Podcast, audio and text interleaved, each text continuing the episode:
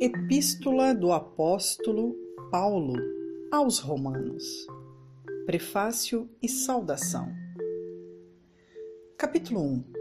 Paulo, servo de Jesus Cristo, chamado para apóstolo, separado para o evangelho de Deus, o qual antes prometeu pelos seus profetas nas santas escrituras, acerca de seu filho, que nasceu da descendência de Davi, segundo a carne, declarado Filho de Deus em poder, segundo o Espírito de santificação, pela ressurreição dos mortos, Jesus Cristo, nosso Senhor, pelo qual recebemos a graça e o apostolado para a obediência da fé entre todas as gentes pelo seu nome entre as quais sois também vós chamados para serdes de Jesus Cristo.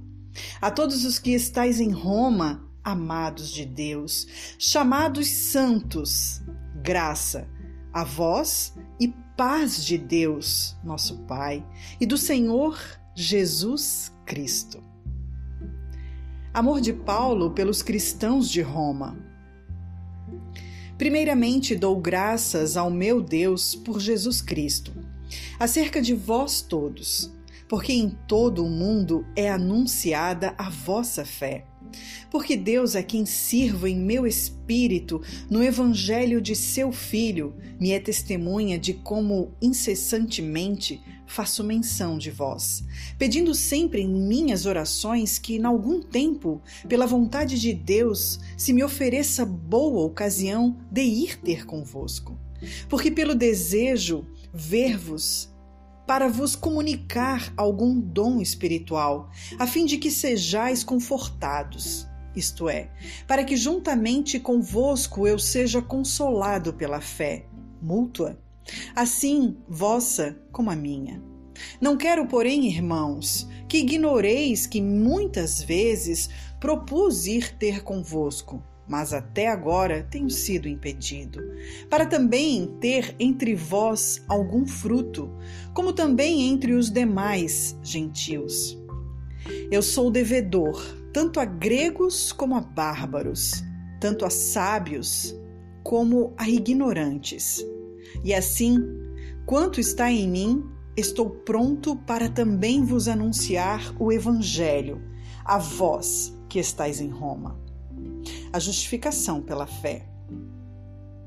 Porque não me envergonho do Evangelho de Cristo, pois é o poder de Deus para a salvação de todo aquele que crê, primeiro do judeu e também do grego, porque nele se descobre a justiça de Deus de fé em fé, como está escrito: mas o justo viverá pela fé.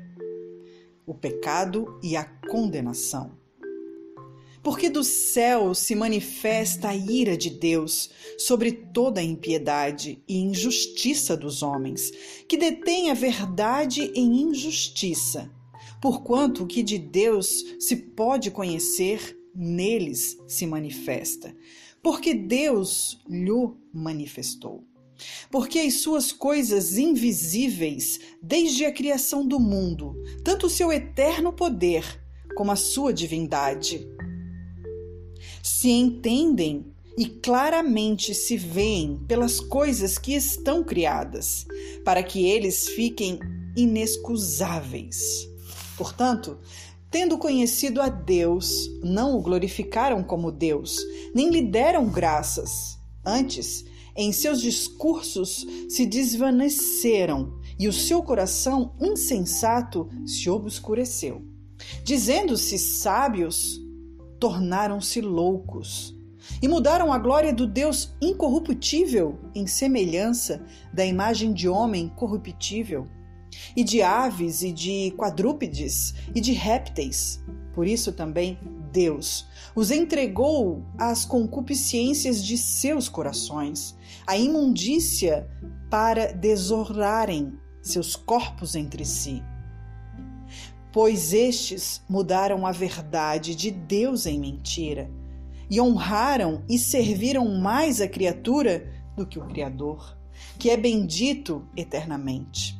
Amém. Por isso Deus os abandonou às paixões infames, porque até as suas mulheres mudaram o uso natural, no contrário à natureza. E semelhantemente também o homem, deixando o uso natural da mulher, se inflamaram em sua sensualidade, uns para com os outros, homens com homens, cometendo torpeza e recebendo em si mesmos a recompensa que convinha ao seu erro. E como eles não se importaram de ter conhecimento de Deus, assim Deus os entregou a um sentimento perverso para fazerem coisas que não convêm.